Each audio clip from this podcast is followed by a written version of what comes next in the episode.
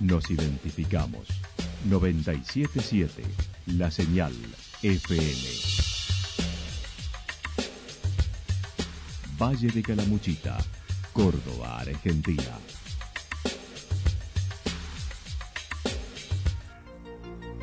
El más completo resumen de las noticias de la región, encontralos todos los días a las 12 y 30, a las 16 y a las 22 horas. Panorama de noticias. Por la 977, la señal FM nos identifica también con las noticias.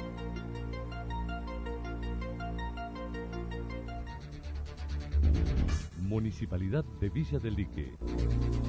Una forma de vivir. Gestión Ricardo Zurdo Escole.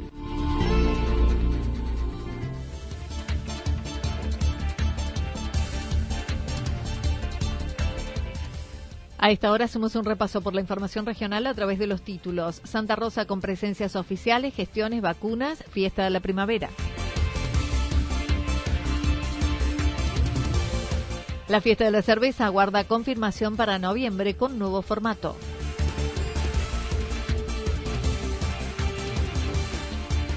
Encuentro calamuchitano con autoridades en la legislatura provincial. La actualidad en síntesis. Resumen de noticias regionales producida por la 977 La Señal FM. Nos identifica junto a la información.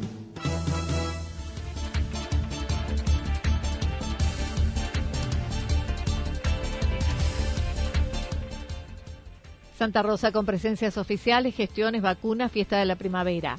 Autoridades nacionales y provinciales se hicieron presentes en los últimos días en Santa Rosa. Ayer con la visita a la ministra de Promoción del Empleo y Economía Familiar, Laura Yure, y con la legisladora de Hacemos por Córdoba, Natalia de la Sota, entregando escrituras y boletos a 48 familias de los programas Lo Tengo y Tu Casa, y hoy seguirán desde el municipio con entrega de elementos para personas discapacitadas.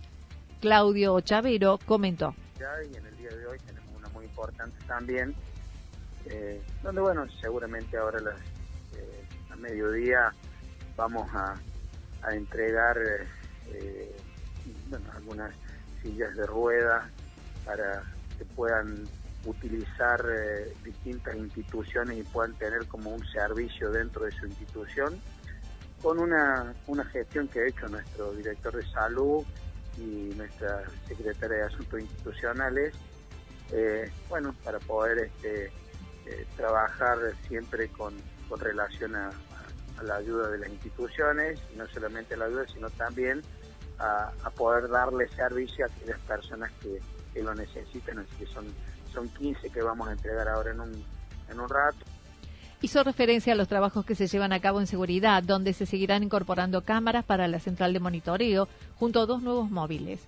Por otra parte, dijo las obras que se llevan adelante estarán terminadas antes de fin de año. Queremos terminar eh, la obra de la costanera con, eh, bueno, con el paseo que estamos realizando, con la iluminación, con algunos bancos, eh, en, inclusive en algunos sectores donde nuestra costanera no, no se podía pasar, no tenía, la gente tenía que, bueno, cuando hacía su vuelta, su caminata, su, su paseo, teníamos algunos inconvenientes en los sectores de bueno de la choza para este lado, del, de, de la playa soleada hacia el puente Vaperón, bueno, hemos agrandado esos sectores, hemos planificado que la gente pueda eh, transitar con, comodidad, eh, estamos iluminando, vamos a poner algunos bancos, la idea de esto es poder terminarlo eh, antes de la temporada, por supuesto, para presentar también a una Santa Rosa un poco renovada de nuevo, ¿no? Como normalmente lo queremos, lo, estamos haciendo. Eh, también en el sector de, del centro estamos haciendo eh, el paseo, sobre todo por la calle Corrientes, que va a llegar a la calle Neuquén con lo que necesitamos hacer una contención para que algunos comercios ahí eh, no se no tengan el inconveniente de, de, la inundación y El intendente de Santa Rosa se refirió a la derogación de la ordenanza que hoy se tratará en el Consejo Deliberante, beneficiando a un vecino para que accediese al programa Lo Tengo, pero que en febrero cambió su situación y apareció una propiedad. En, la época que se planificó el plan Lo Tengo, eh, bueno, digamos, había una situación eh, de esta persona y la situación de esta persona cambió a partir de febrero de este año. Eh, donde dice que no pueden tener ninguna propiedad para poderle darle el lote. Eh, pedimos informes, para hacer la escritura pedimos informes en la provincia y el informe sale, bueno, de que él tenía a partir de febrero una propiedad eh, y bueno, también él tiene sus explicaciones eh, y bueno, pero a veces cuando alguien te pone algo a nombre de, otra persona, bueno, por ahí que te perjudiquen esas cosas Así que bueno, la hablamos con él, la, derogamos, eh, porque bueno, no, no podemos hacer la escritura a alguien que ya tiene un, terreno, ¿no? Entonces, esa es la, situación. En lo que respecta al momento de la campaña, también se refirió al que atraviesan, acordaron con el Partido Justicialista trabajar por el gobierno provincial. Nosotros con nuestro eh, partido eh, vamos a trabajar eh, obviamente para el gobierno de la provincia. Nosotros tenemos definido nuestra, nuestra ideología, tenemos definido desde hace, este, bueno, desde que comenzamos con política, una definición con el gobierno de la provincia. Estamos trabajando y tenemos alguna obra con el gobierno de la nación, donde también se ha hablado con, con Martín Gil y se ha explicado y se ha definido eh, y bueno, la intención nuestra es este, poder trabajar para el gobierno de la provincia y aquel que quiera trabajar para el gobierno de, la nación que lo haga, pero nosotros vamos a trabajar con el gobierno de la provincia. En lo que respecta a las vacunas en los empleados municipales, indicó están todos vacunados, se aguardan las indicaciones de provincia o nación para tomar alguna determinación, estimando el 85% de los empleados está desde la presencialidad en su labor prácticamente tenemos casi todos vacunados, ¿no? Eh, se ha ido hablando personalmente con cada uno, se ha ido planificando, se ha ido este, de alguna manera explicando, eh, y hay muchos inclusive que eh, tienen puesto una dosis y ya quieren tener la segunda, pero no, no tenemos, la verdad que no tenemos alto porcentaje de los que no se han vacunado, eh, y por supuesto también vamos a tomar alguna definición y alguna decisión con la que cuando esto ya se termine y ver si no, no se han vacunado. Estamos trabajando sobre algunos que, todavía no, no, se han vacunado y vamos a ver eh, qué definición se toma, sobre todo a nivel provincial o a nivel nacional. Eh, tenemos prácticamente el 85% de los empleados ya trabajando y el 15% de alguna manera, de alguna manera está en su, en su domicilio eh, esperando para, reemplazar a alguno. Entonces, por ahí hay cuatro días que trabaja, uno no, eh, y, lo estamos definiendo de esa manera hasta, hasta, bueno, hasta tener prácticamente una gran parte con el segundo dosis. Anticipó por la situación de pandemia, no habrá fiesta de la primavera, desestimando convocatoria en la ciudad. Desde ya, la, la 21 de septiembre está definido que no se hace. Eh, y bueno, estamos eh, también desalentando, por supuesto, ya para informar de que no se hace. Vamos a trabajar mucho. A través del turismo se le está informando de que no se hace y, en algunas cuestiones... Eh, se va desalentando. no, no, no, se está, no, no están decidiendo venir, ¿no? vamos a vamos a trabajar mucho con eso y a medida que va pasando el tiempo vamos a ver. No nos olvidemos que se convocaron solo el año pasado, Exacto. Tuvimos, tuvimos muchos inconvenientes. Eh, lo supimos sobrellevar, no tuvimos un avance del virus eh, como normalmente muchos decían.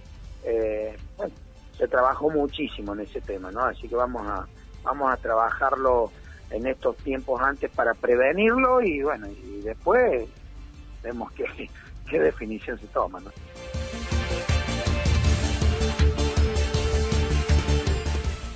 La fiesta de la cerveza guarda confirmación para noviembre con un nuevo formato. Villa General Belgrano ya ha decidido no realizar el mayor evento de octubre, la fiesta de la cerveza, analizando la situación y estimando será mucha la afluencia de gente en ese fin de semana extra largo de octubre. El intendente manifestó. Nosotros solo podemos hacer la mitad si es que tenemos el consentimiento del gobierno de la provincia de Córdoba desde el punto de vista de la autoridad sanitaria.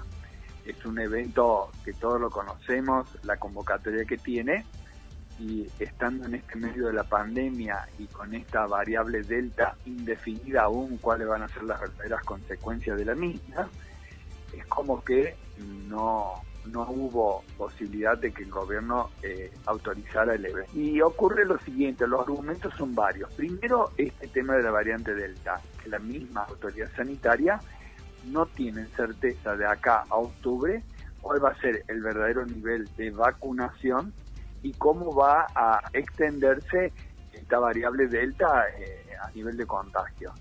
Entonces, en primer lugar. En segundo lugar, este fin de semana largo de octubre es un feriado puente que tiene cuatro días feriados. Es viernes, sábado, domingo y lunes.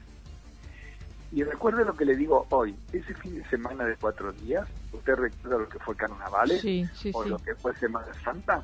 Bueno, esto va a ser peor que Semana Santa. Digo peor en el sentido de cantidad de gente. Va a haber muchísima, muchísima gente. Mientras tanto, y no obstante, decidieron realizarla en el fin de semana largo de noviembre. Por ello solicitaron autorización al gobierno provincial, quien lo está evaluando sin respuestas aún. Mientras tanto, se trabaja en el predio acondicionándolo. Queremos hacerla y hemos propuesto, estamos trabajando para el fin de semana largo de noviembre, que es alrededor del 22 o 23 de noviembre. ¿no? este, eh, lo, hemos planteado, no tenemos la, la respuesta aún. ¿Y qué pasa? Es una respuesta que le va a dar el vicegobernador junto con el ministro de Salud. Bueno, más allá que el ministro lamentablemente está contagiado en este momento de COVID, el ministro de Salud, pero ellos tampoco eh, han acelerado esta reunión de concretarla porque lo que ellos buscan, y es lógico y entendible, es eh, esperar a la evolución de esta variante Delta para poder dar una eh, respuesta segura, ¿me explicó? De no equivocarse. No obstante, decidieron realizarla en el fin de semana largo de noviembre y aguardan la respuesta. En cuanto a la obra pública, avanza la ejecución del puente Cochman hormigonado en tres de los cinco pilares hasta el nivel de losa, con una inversión de 12 millones de pesos aproximadamente. Oscar Santarelli recordó es un puente de 12 metros de ancho con lugar para peatón, con vereda y mirador. Son cinco pilares que lleva, de los cinco ya hay tres hormigonados, ya están preparando la, la losa que va sobre esos tres pilares, después quedan otros dos pilares, la losa arriba, va la baranda, eh, es un trabajo eh, grande, es una obra importante. Nosotros sabíamos que nuestro atractivo natural son los arroyos y bueno, y creíamos que había mucho por hacer y, empezamos. Ya empezamos el año pasado, en plena pandemia empezamos a trabajar en esto, porque también nos dábamos cuenta que teníamos que cambiar la oferta turística. Así como vemos que, que estas, estas festividades, festejos masivos son difíciles y juegan en contra con la pandemia, eh, juega muy a favor generar estos espacios verdes abiertos y haber visto las vacaciones de invierno, la cantidad de gente caminando por los arroyos donde hemos logrado parquizar y, y ponerlos en valor, nos damos cuenta que por ahí va el cambio de oferta turística que tenemos que hacer. Antes de fin de mes y principios de septiembre, Villa General Belgrano tendrá dos audiencias públicas convocadas por ley mediante la Secretaría de Ambiente, una para el Parque Tecnológico que se construirá sobre el ex basural, estimando será favorable, y la otra por la ex reserva del Tacú, que ya no lo es, ya que se debió derogar la ordenanza anterior por haber sido cambiado el cargo, porque el gobierno provincial lo había donado para terminal o predio cervecero la ley de parques eh, industriales tecnológicos de la provincia exige que haya una evaluación de impacto ambiental. Lo estamos llevando adelante, que ya es que no vamos a tener ningún inconveniente porque usted tiene que pensar que estamos transformando un basural en un parque tecnológico. Entonces, desde lo ambiental, realmente que estamos dando un salto en calidad enorme, ¿no? Desde el punto de vista de la terminal de ómnibus, lo llamado Reserva Natural Tacut ya no es más reserva porque para nosotros nunca fue una reserva, fue porque fue porque el Consejo Liberante sacó una ordenanza, lógicamente, pero que quiero decir con esto que nunca fue. Cuando se gestionó este predio, era de la provincia y lo donó con cargo por una ley de la legislatura, con cargo al municipio para construir allí una terminal de ómnibus o bien ser el parque de la fiesta de la cerveza. Ese es el cargo que tiene la donación. La audiencia pública es para ver si se hace o no la terminal por un requerimiento de licencia, pero el trámite anterior ya fue presentado y aprobado a ambiente, aclaró el intendente.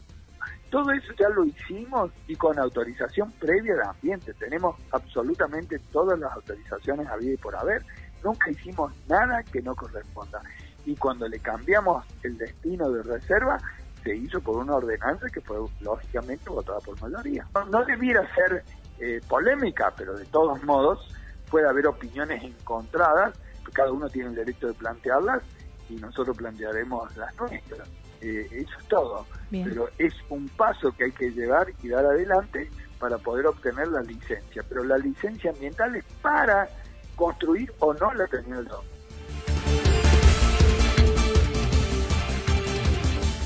Encuentro calamuchitano con autoridades en la legislatura provincial. El pasado lunes, los intendentes de Encuentro tuvieron una reunión con el presidente de la legislatura de Córdoba junto a ministros, donde pudieron expresar su diagnóstico de la zona, presentando sus necesidades. Claudio Chavero manifestó. Los intendentes de Encuentro, los intendentes de Encuentro, donde, eh, bueno, manifestamos cuál era nuestra visión de Calamuchita, cuál era nuestra visión de gestión y cuál era lo que le estaba faltando y que lo que hacía varios años bueno, algunas otras personas lo tendrían que haber gestionado y por, algunas cuestiones no se dio, no sabemos por qué, y nosotros fuimos a dar nuestro punto de vista, qué le faltaba a Calamuchita, qué definiciones queríamos tomar, sobre todo cada uno con su localidad, y de qué manera íbamos a, trabajar en una estrategia a varios años con el gobierno de la provincia. La verdad que fue muy buena reunión, eh, hubo dos o tres ministros con nosotros, eh, dos, el presidente de la Cámara y presidente de, la legislatura, así que la verdad que muy buena, muy buena reunión.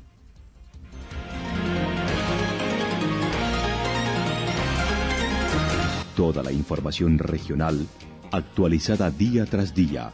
Usted puede repasarla durante toda la jornada en www.fm977.com.ar.